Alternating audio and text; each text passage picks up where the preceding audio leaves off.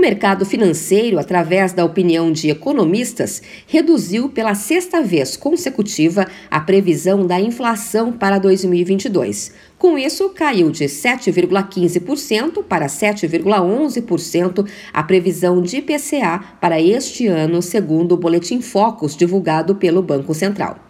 Há dois meses, a previsão era que o Brasil fecharia o ano com uma inflação de 8,8%, mais de um ponto percentual acima da atual previsão do mercado. Para o economista William Bagdasarian, do IBMEC, a previsão de uma inflação mais baixa é resultado dos aumentos sucessivos dos juros no Brasil. A explicação mais forte, na minha opinião, é que de fato a política monetária começa a mostrar a que veio?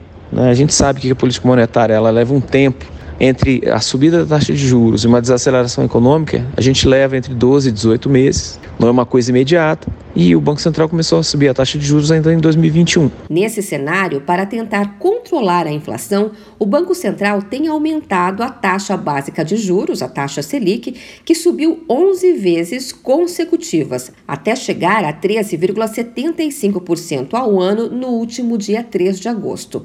Quando se aumenta os juros, o Banco Central desestimula o consumo, forçando uma queda nos preços.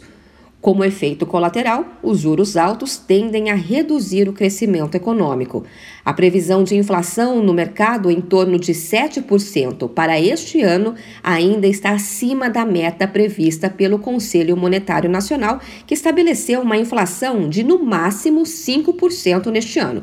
Mas o Banco Central já admitiu que deve estourar o teto da meta, assim como aconteceu no ano passado, quando o IPCA ficou em 10%.